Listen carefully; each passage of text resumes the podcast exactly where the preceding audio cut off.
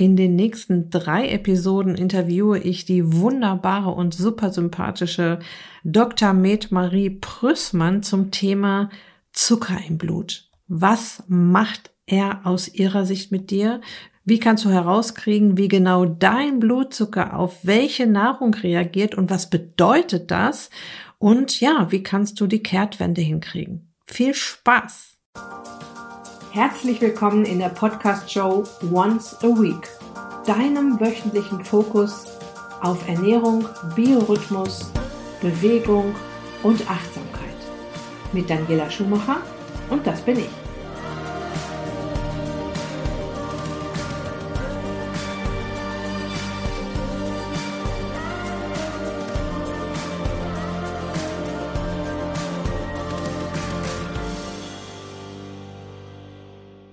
Du weißt ja schon aus mehreren Podcast-Episoden, wenn dein Blutzuckerspiegel ansteigt, kommt Insulin an den Start.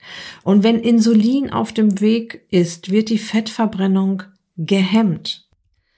Und wenn viel Insulin über einen langen Zeitraum in deinem Körper herumschwirrt, ist Fettverbrennung so gut wie nicht mehr möglich. Im Gegenteil, es kommt immer noch weiteres Fett auf die Hüften obendrauf.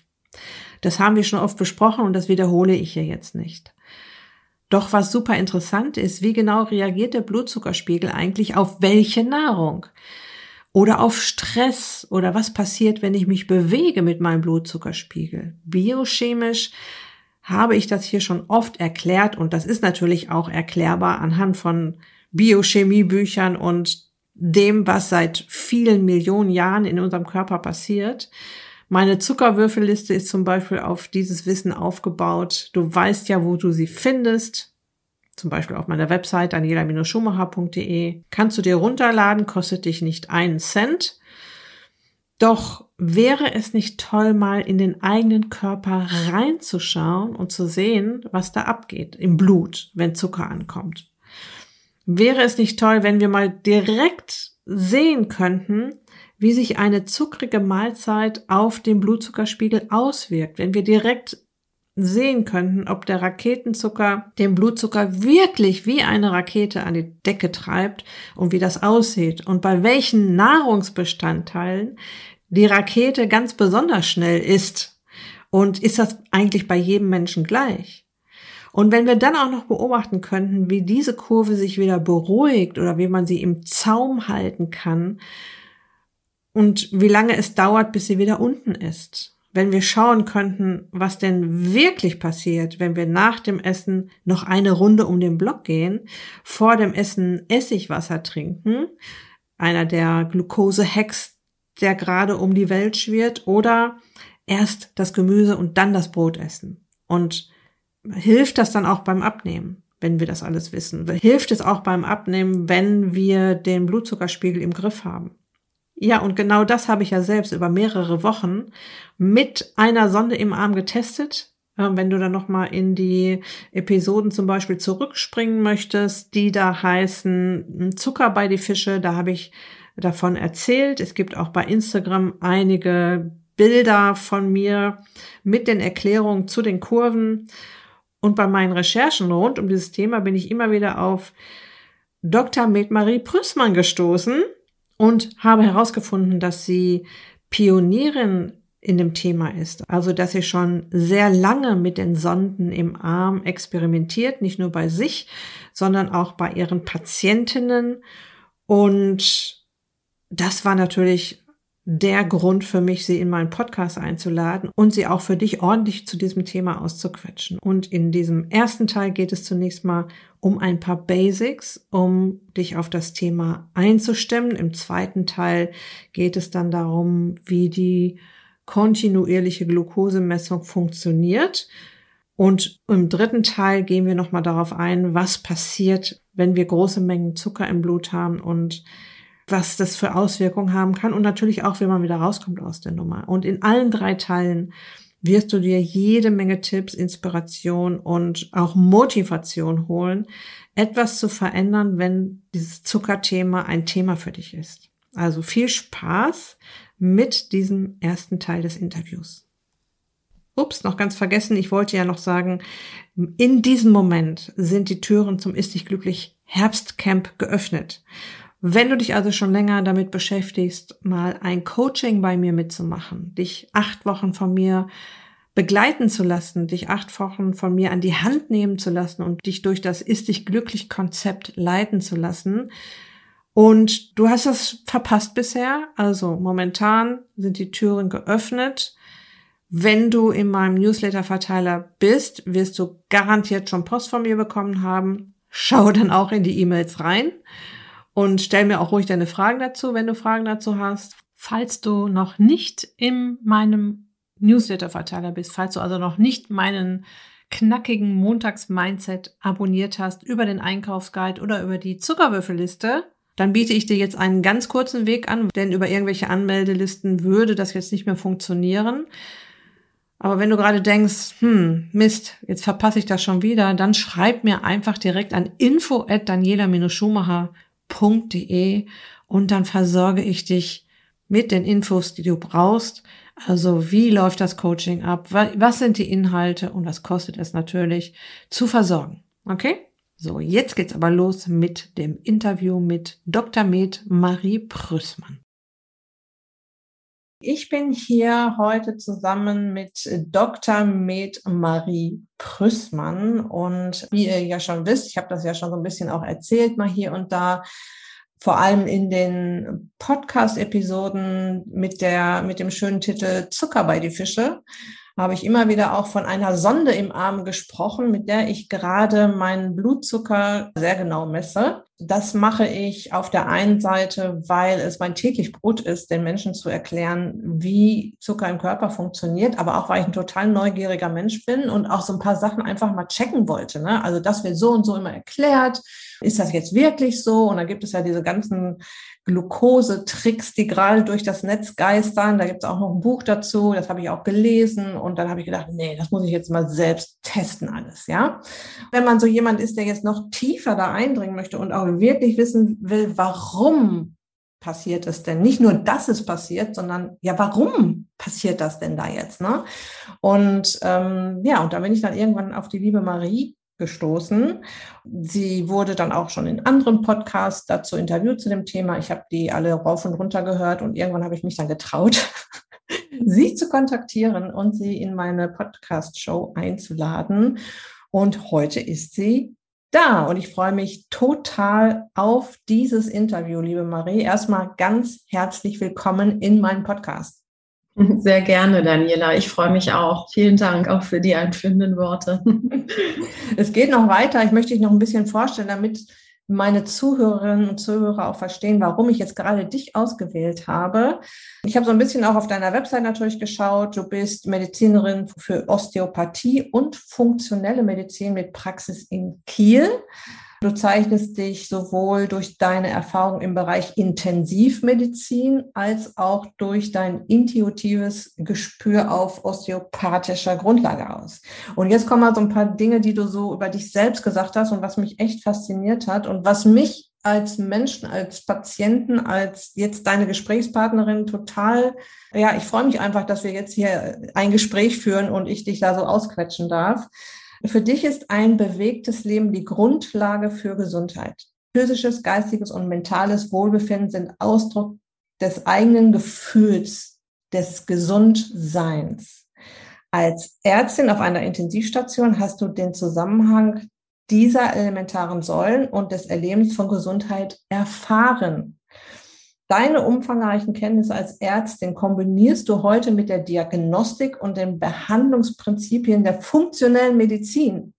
In der Functional Medicine liegt der Fokus auf den zugrunde liegenden Ursachen einer Krankheit. Genau das, was ich in meiner KPNI Ausbildung gelernt habe, nicht das Foto anschauen, sondern den Film des Menschen. Und das, jetzt kommt's. Bei der Diagnostik und Therapie lässt du deine umfangreichen Erfahrungen im Bereich Neurowissenschaften, Molekularbiologie, Genetik und Epigenetik, Biochemie, Ernährungswissenschaften, Sportmedizin, osteopathische Medizin, Umwelt- und Lebensstilmedizin mit einfließen. Bei deiner Arbeit legst du größtenwerk auf Qualität, nimmst dir Zeit und bist modernen Biohacking-Möglichkeiten aufgeschlossen. Liebe Leute, da kann ich nur sagen, yes! Wow. Also all das, was das Herz begehrt, ja, du vereinst so ganz viele Dinge, die wichtig werden, wenn es um das Thema Heilung geht. Dazu schreibst du auch noch gerne Sport, bist eine, also in meinen Augen eine echte Wissenschaftlerin, bist sehr umtriebig. Ne, allein dieses ganze große Feld. Und meine erste Frage an dich ist, was treibt dich denn an? Also meine Vision ist ja eine Welt voller gesunder, fitter 100-Jährige. Also ich möchte den Menschen helfen, lange fit, gesund zu bleiben. Ist es bei dir eine ähnliche Vision oder ja, was treibt dich an? Was, warum hast du dir all dieses Wissen geschaffen? Was steckt dahinter? Oder ich bin noch dabei, ne? es gibt ja da einfach, das ist so grenzenlos. Also was mich tatsächlich antreibt, ist, dass wir uns darum kümmern, einen gesunden Planeten zu haben. Ähm, letztlich hängt unsere Gesundheit davon ab, wie gesund auch unser Planet ist. Und ich bin im Grunde genommen so aufgewachsen ähm, und also in der Natur, und zwar ein Stadtkind, aber nichtsdestotrotz äh, bin der Natur sehr, sehr verbunden und das ist mein, mein Antrieb. Ich möchte, dass wir uns einfach um, um diese wunderschöne Erde kümmern. Und sie ist halt, wir sind halt davon abhängig, ne? Also ähm, gesunde Natur, gesunder Mensch, gesunde Erde, Planet, wie auch immer, gesunder Mensch. Ne? das ist unser, unser Boden. Ne? Das gibt uns Standhaftigkeit, ähm, das gibt uns Orientierung. Ich meine, es gibt ja schon Pläne, dass wir irgendwann mal auswandern auf den Mars oder irgendwo hin. Ich finde es hier so schön, ich möchte gar nicht auswandern. ja, ja, aber du hast schon recht, das ist natürlich ein Kreislauf. Ne? Wenn ein Mensch anfängt, sich gesund zu ernähren, gesund zu verhalten, dann geht es dann auch automatisch in die Richtung, ich möchte, ich möchte auch dafür sorgen, dass auch dass meine Umgebung gesund bleibt. Das ist ja wie so ein Kreislauf, ne? Das ist natürlich total nachvollziehbar und kann ich auch sehr gut verstehen. Und ich möchte auch, und ich diskutiere da jeden Tag mit meinem Mann fast drüber, ähm, wie das weitergehen soll. Das wäre jetzt nochmal eine eigene Podcast-Episode wert, aber äh, wie, ja. das, wie, das, weitergehen soll mit unserem Planeten, wenn, äh, also wenn es so weitergeht wie jetzt gerade, müssen wir nicht drüber sprechen, dann dauert das nicht mehr lange. Dann können wir wirklich versuchen, mal einen anderen Planeten zu finden. So, in den nächsten Episoden, weil ich teile ja meine ähm, Podcasts immer so ein bisschen auf. Ne? Wir werden uns wahrscheinlich hier jetzt etwas länger unterhalten. Aber ich werde ähm, das so ein bisschen aufteilen nach Themen. Geht es auf jeden Fall grob, nee, nicht grob, sondern im Großen und Ganzen um das Thema Zucker und das Thema Zucker, Insulin, Diabetes Typ 2, Insulinresistenz, all die ernährungsbedingten Krankheiten, die auch aus einem hohen Zuckerkonsum entstehen, sind ja so mein Steckenpferd und auch mein, mein Herzensthema. Ich gucke immer so gerne auf die Evolution. Wir wissen ja, dass viele Menschen zum Beispiel Milchprodukte nicht vertragen oder Getreideprodukte nicht vertragen, weil unser Körper diese Dinge noch nicht so lange kennt. Sind aber auch schon 12.000 Jahre, ja.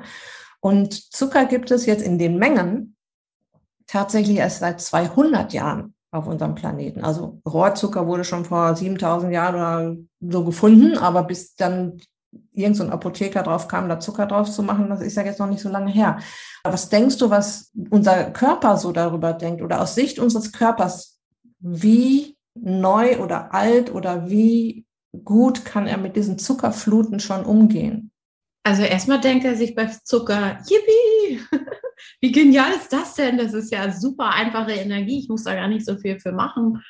Und wir haben ja auch einige Mechanismen in unserem Körper, die die Aufnahme von, von Zucker an sich recht einfach gestalten. Ne? Also es ist ja, fängt ja schon häufig mit Geruch an.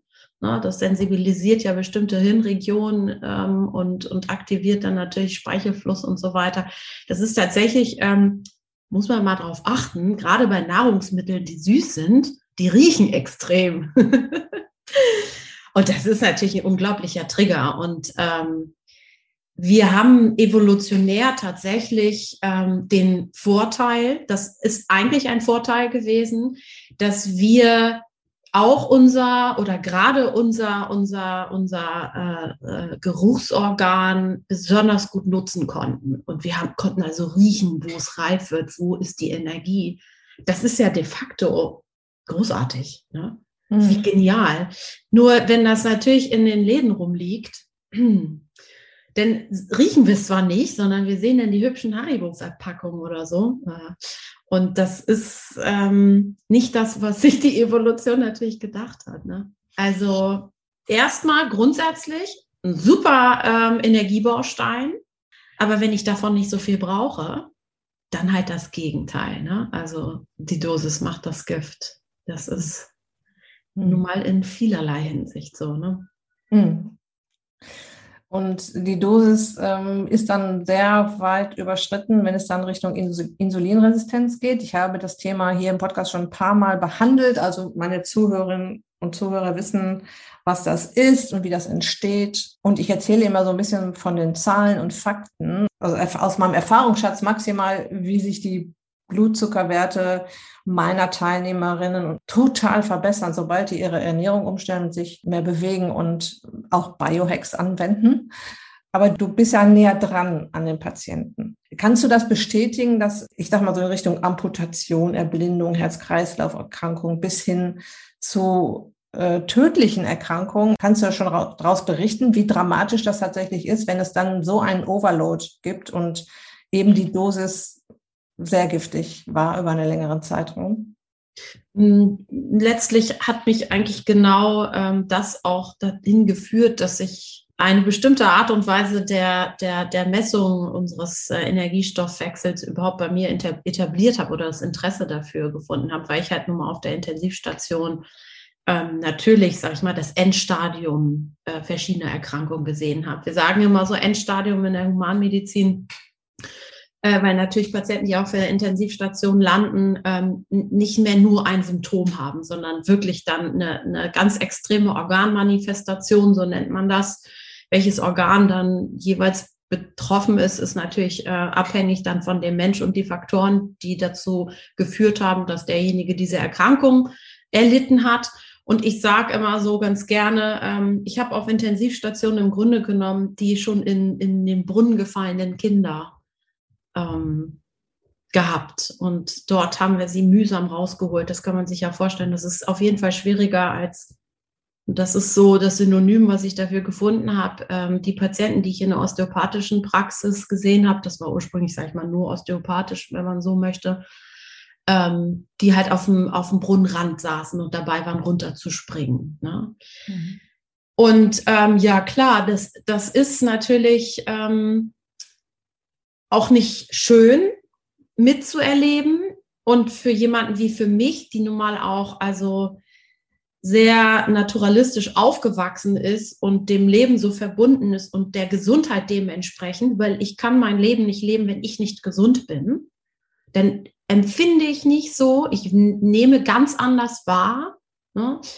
Ähm, ich fühle anders, die Emotionen sind anders. Ähm, die Beweglichkeit ist anders und das, das führt jetzt auch dazu, ne, dass wir letzten Endes, das sind alles Symptome, die diese Patienten auch haben, äh, die Stoffwechselschwierigkeiten bekommen. Und ähm, diese Schwierigkeiten, diese Symptomatiken liegen ja noch lange bevor es wirklich dazu gekommen ist, dass ein Organ ähm, ernsthaft geschädigt ist, um welches Organ es sich dann auch immer handelt. Ähm, diese Veränderung liegt natürlich vorher auch schon vor. Sie ist manchmal nicht ganz einfach zu messen, weil wir, sage ich mal, mit einmal Laborwerten morgens nüchtern von Patienten nicht ganz so viel anfangen können wie mit mehreren Bildern, die man dann so ein bisschen guckt, okay, wie sind denn hier die Verhältnisse zueinander? Auch, sage ich mal, auf dem Gesundheitskontinuum, so sage ich das immer bei meinen Patienten, also über eine längere Zeit gesehen wir haben ja selten Werte, die normal sind für uns. Also ich gehe ja nicht zum Arzt, lass mir, sag ich mal, ein komplettes Profil abnehmen, Laborprofil inklusive Fette ähm, und so weiter, wenn ich gesund bin. Das ähm, ist einfach eigentlich nicht Teil unseres äh, Systems, unseres Gesundheitssystems. Das heißt, ich habe keine individuellen Vergleichswerte. Mhm.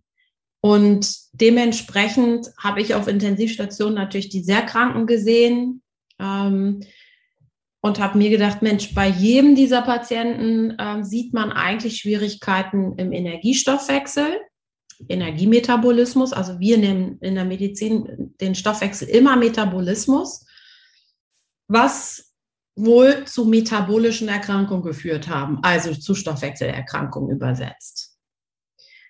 Und ähm, da habe ich, auch wenn es nicht Diabetes-Patienten waren, halt häufig dann Insulinperfusor gehabt oder Glukoselösung, also Ernährung, die über die Vene zugeführt werden mussten, weil sie halt über eine Magensonde äh, zu nichts mehr geführt haben. Und da habe ich mir die Frage gestellt, Mensch, wie ist denn das bei den Patienten, die noch am Brunnenrand sitzen? Sieht man da auch schon Veränderungen? Und dann hatte eine Freundin von mir ähm, Diabetes Typ 1 entwickelt, ähm, höchstwahrscheinlich nach einer viralen Erkrankung und die hatte den Sensor am Arm. Das äh, bekommen ja nur Diabetes Typ 1 Patienten. Und ich habe mir es angeguckt und dachte, also so wie mein, sag ich mal, mein Monkey Mind immer so denkt, kamen gleich so tausend Ideen und Mensch, wie wäre das denn und so weiter. Und äh, ja, so kam ich eigentlich dann an die kontinuierliche äh, Glukosemessung ran. Mhm. Ja, ich finde, es ist ein Unterschied, ob man immer, ich sag mal, den Diabetesbericht liest, der jeden, jedes Jahr rauskommt, so, ein, so eine dicke Kladde. Ja. Und mir bleibt da schon echt der Mund offen stehen, wenn ich diese Zahlen dann sehe, ne, wie viele, wie ich gerade schon sagte, Amputation, Erblindung, Herz-Kreislauf-Erkrankungen, Sterbefälle aufgrund von Diabetes, also am Ende aufgrund von Zucker. Bist du denn auch schon überrascht worden, dass Personen, ich sag mal, Insulinresistenz oder Diabetes entwickelt haben, denen du das gar nicht so angesehen hast, beziehungsweise, ich sag mal, die sind schlank, die sind Sportler. Ich weiß von einem Fall von einer 17-jährigen Tennisspielerin, da hat unser Dozent uns von erzählt, die typischen oder ein paar typische Symptome einer Insulinresistenz hatte. Die Mutter konnte sich das nicht erklären, Ökotrophologin ähm, hat ihrem Kind viel Vollkornbrot und Müsli gegeben. Ja, dann haben die gemessen, haben unter anderem auch den Homa-Index gemessen und nach dem HbA1c-Wert war sie noch im grünen Bereich, aber Homa-Index zeigte, du bist kurz davor, diabeteskrank zu werden. Ne? Bist du da auch schon überrascht worden, dass so offensichtlich gesunde Menschen schon da in, die, in diese Richtung gegangen sind? Mm, definitiv.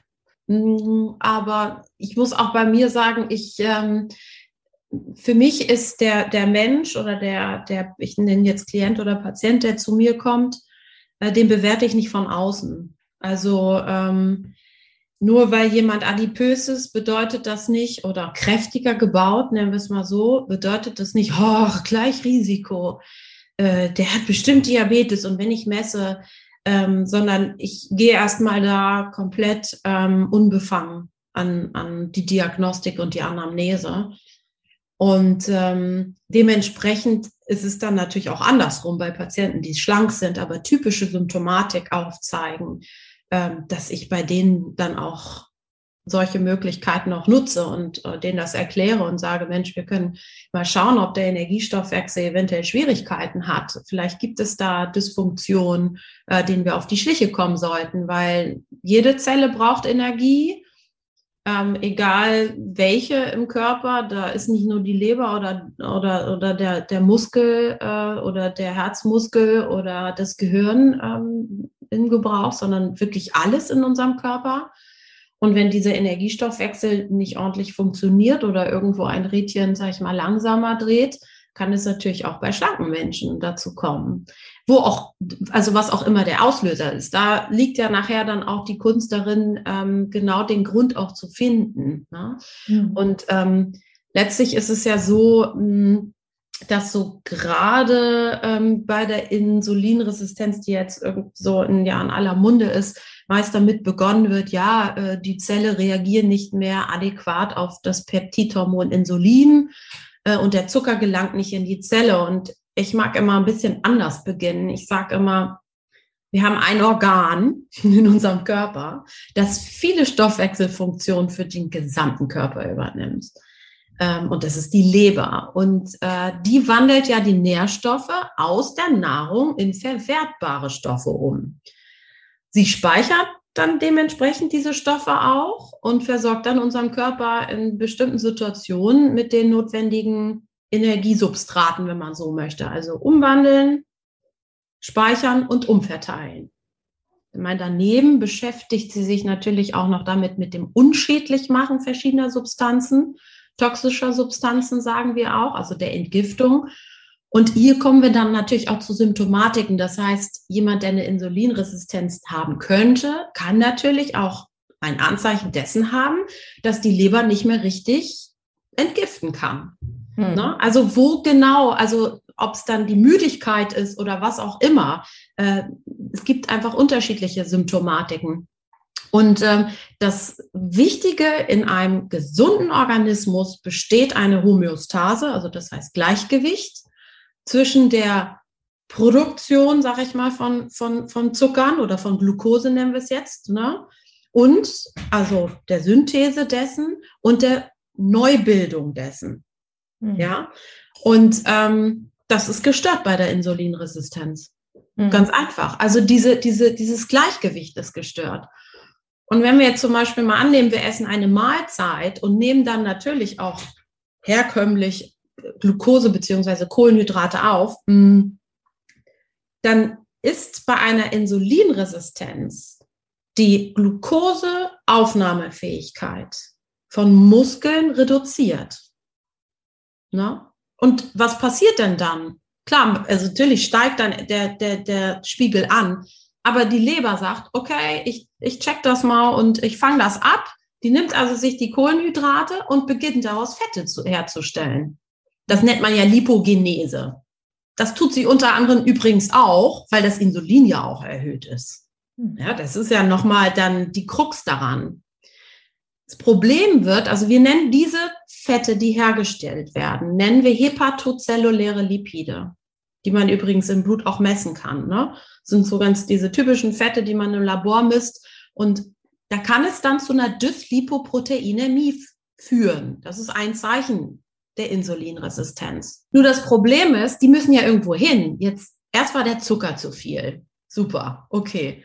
Dann sind die Fette zu viel. Ja, super. Wo kommen die denn hin? Naja, die werden in, das nennen wir jetzt ektop gespeichert, also außerhalb dessen, wo sie produziert werden, außerhalb der Leber. Sie landen auch in der Muskulatur. Ja, das sind dann diese intramyozellulären Lipide. Danebenher entsteht dann auch noch die Fettleber, also die Ablagerung von Fetten. Und da haben wir das, was du auch eben gerade gesagt hast. Woran merke ich das? Ich als Osteopathin untersuche Menschen, untersuche die Leber und erkenne, okay, irgendwie bewegt die sich nicht richtig. Das ist übrigens das einzige Organ, was, was wirklich fest verbunden im Bauchraum ist mit dem, mit dem Zwerchfell. Das heißt, also ich merke das eigentlich mehr an der Zwerchfellbewegung oder der Atmung. Ähm, und die wird natürlich träger und schwerer, wenn da mehr Fett drin ist. Ne? Irgendwo muss das ja hin. Ne? Also ganz klar. Und letztlich habe ich dann nicht nur dadurch, dass ich zu viele Fette produziert habe, kommt es dann auch noch dazu, dass die Leber Probleme kriegt, Glykogen zu synthetisieren, also unsere, also die Zucker auch zu speichern an sich. Ja, weil die, ich speichere sie ja eigentlich dann in dem Moment als Fette und nicht mehr als Glykogen. Die Zucker, äh, die Leber mag aber besonders gerne eigentlich Glykogenspeicher aufbauen, genauso wie der Muskel. Der Muskel hat auch nicht mehr so die Chance dazu. Ne? Das heißt, wo kriege ich meine Zucker her, indem ich sie esse und Hunger darauf bekomme? Da muss ich sie aber auch gleich verwerten. Das tue ich aber nicht. Ne? Weil meistens esse ich dann davon zu viel. Worauf führt das hinaus? Naja, ich habe nüchtern Gluko Glukosespiegel, äh, die zu hoch sind und habe natürlich nach dem Essen nochmal erhöhte Spiegel, die dann auch nicht so richtig absinken. Das ist natürlich ein Problem. Und dann sind wir total in diesem, in diesem Teufelskreislauf. Ne? Es kommt in der Leber zu einer erhöhten Beta-Oxidation. Ne? Das ist also einfach durch das erhöhte Angebot an, an, an Fettsäuren, was dann wiederum die Mitochondrien schädigt, jetzt direkt in der Leber. Und da ganz besonders halt so Enzymkomplexe der Atmungskette. Und was wird da produziert? ATP, die Energie. Das heißt, jetzt wird die Leber auch noch lahm dadurch. Also sie muss mehr arbeiten und wird lahm dadurch, weil sie selber gar nicht mehr so richtig Energie für sich herstellen kann. Ne? Hm. Und das ist, also führt nachher dann tatsächlich auch dazu, äh, dass es zu toxischen Substanzen gibt. äh, kommt, ne? Reaktive, oxidative Substanzen und so weiter, ne? Ross und mhm. und da wären wir wirklich total in diesem Teufelskreislauf. Nachher schaltet sich dann das, das ähm, äh, Fettgewebe auch noch mit ein. Da kommt es dann auch zu einer erhöhten äh, Lipolyse, ne, weil das Hormon, die hormonsensitive Lipase ansteigt, beziehungsweise erhöht aktiviert wird. Dann kommen noch mehr freie Fettsäuren ins Blut und Glycerol übrigens. Und dann habe ich natürlich diesen Kreislauf also komplett. Ja? Mhm. Also das, so mag ich immer ganz gerne die Insulinresistenz mal beschreiben, weil das ist so ein kleines Wort für, für einen unglaublich komplexen Stoffwechsel oder eine Stoffwechselfehlfunktion, die sich entwickelt hat in unserem Körper. Und jetzt, wie können wir denn diesen Teufelskreislauf unterbrechen? Mhm. Und du hast ja zum Beispiel dann damit angefangen, die, die, Sensoren einzusetzen. War deine Freundin damals die erste Intention, sich mit den Sensoren zu beschäftigen? Im Grunde ja, ja. Mhm. Also wir haben so ein Hot Yoga gemacht, so Bikram Yoga, ne, immer schön so bei 40 Grad und so. 90 Minuten da Übung gemacht. Und mich hat das total fasziniert. Sie hat es ja relativ frisch noch gehabt und ich habe mir diese Kurven angeguckt. Sie hat dann immer Insulin dabei gehabt und immer ein bisschen was äh, Zucker, bisschen Zucker und so weiter. Und das war eigentlich so die Idee, Mensch, ähm, vielleicht kann ich da auch was sehen bei meinen Patienten, bei denen ich also Schwierigkeiten habe, so zu hacken, Mensch, was passiert denn eigentlich bei denen im Körper drin? Ne? Und das halt durch quantitative Datenanalyse dann eine qualitative Analyse durchzuführen. Er hat natürlich überhaupt gar keine Ahnung, worauf es hinausläuft. Ne? Ähm, aber du hast, ja, du hast dir ja deinen Weg da durchgeschlagen und berätst ja jetzt auch Firmen, die die Sensoren herstellen, als quasi als Wissenschaftlerin, als Ärztin. Wie reagieren deine Patienten darauf, wenn du ihnen mit dem Vorschlag kommst, sich messen zu lassen, kontinuierlich? da ich genau auswähle, wann, wann ich meine Patienten äh, konfrontiere mit so einer Idee, ähm, haben die meistens natürlich oder eigentlich durchweg Vertrauen. Also ich mache schon das, was ich für richtig halte und das Vertrauen haben die ein Glück auch. Ähm, letzten Endes muss ich ja auch sagen, es ist für mich ja unglaublich aufwendig. Ne? Also ich gucke mir da 24 Stunden lang die Daten an. Mittlerweile sind das tatsächlich Blicke. Also ich, ich verstehe die, die Kurven schon relativ gut für mich. Inwiefern letzten Endes das dann auch, ähm, sage ich mal, ähm, wissenschaftlich zu belegen ist, es ist sozusagen, man nennt ja mal so nett, eminenzbasiert. Es gibt dazu einfach noch nicht genügend Daten, aber ich habe genügend ähm, Experten, mit denen ich mich darüber auch austausche. Und ich habe ja also mit der Firma, die letzten Endes äh, mich wirklich mit offenen Armen empfangen hat, was sehr nett war.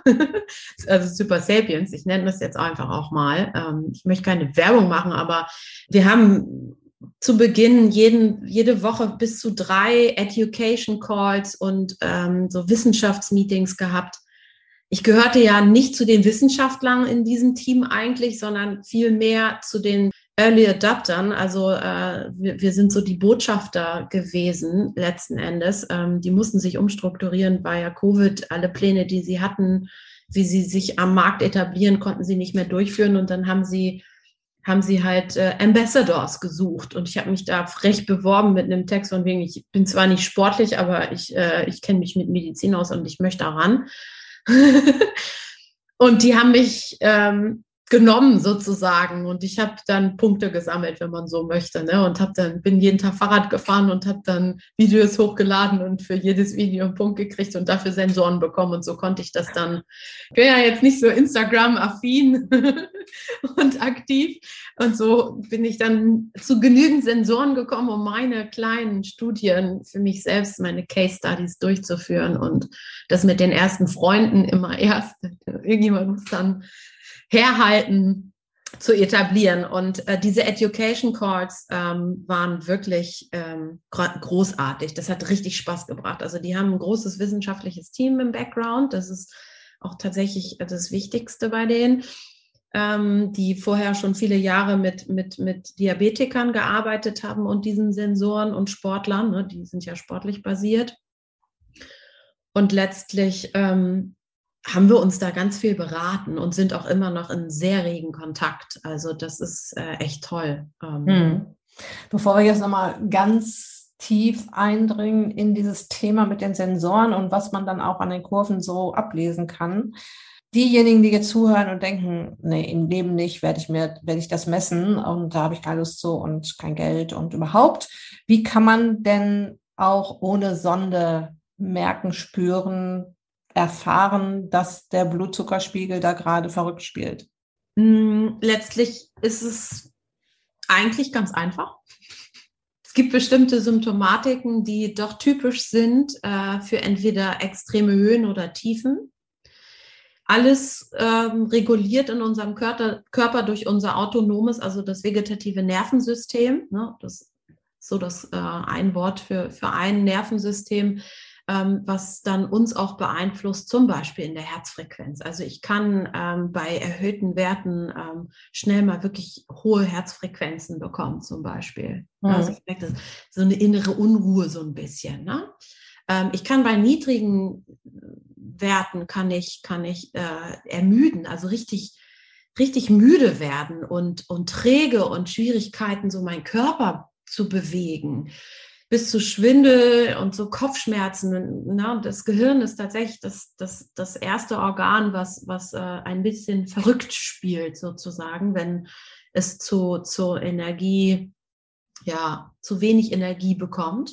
Schwitzen ist was ganz Typisches, auch bei erhöhten, kann aber auch bei erniedrigten äh, Werten vorkommen. Also die gehen manchmal so ein bisschen ineinander über. Alles in allem sind das Zustände, die wirklich körperlich so unangenehm sind. Ne? Wenn ich merke, boah, entweder ich stehe so neben mir oder, oh Gott, ich weiß gar nicht, wo mit mir hin eigentlich. Ne? Ist doch eigentlich nichts, aber ich habe das Gefühl, oh, ich, ich, befinde mich auf einer Flucht. So, das mhm. sind so doch die, die typischen. Und äh, klar, wenn, wenn der Stoffwechsel, wenn man wirklich also Diabetes krank ist, kann das ja, kann das ja bis zur Ohnmacht, also Bewusstlosigkeit führen. Ne? In welcher Bandbreite sollte sich der Blut, also sagen wir mal, der nüchtern Blutzucker erstmal bewegen? Ne? Also früher wurde ja immer diese Zahl 100 genannt. Mittlerweile findet man ja auch ganz viele ähm, Aussagen von Experten, äh, auch von, auch meine Dozenten haben damals gesagt, so 85 ist ein guter Wert, Milligramm pro Deziliter. Und ja, und was ist jetzt zum Beispiel auch zu niedrig. Also ich habe zum Beispiel festgestellt, dass bei mir nachts der auch ganz mal ganz drunter geht, ne? also richtig unter den Bereich, der überhaupt noch angezeigt wird, 55 Milligramm pro Deziliter. Und darunter wird er nicht mehr angezeigt. Ne? In welcher Bandbreite bewegen wir uns, wenn du von, von normalen Werten sprichst? Und genau an dieser Stelle geht es in der nächsten Episode total spannend weiter. Ich hoffe sehr, dass du durch das, was ähm, Marie und ich besprochen haben, schon das eine oder andere Aha-Erlebnis hattest, dass du dir was rausziehen konntest aus dieser Episode und dass du natürlich super gespannt bist auf die nächsten beiden Teile dieses Interviews. Das war's für heute. Ich wünsche dir noch eine wunderbare Restwoche. Lass es dir gut gehen, pass auf dich auf, bleib gesund ist dich glücklich, deine Daniela.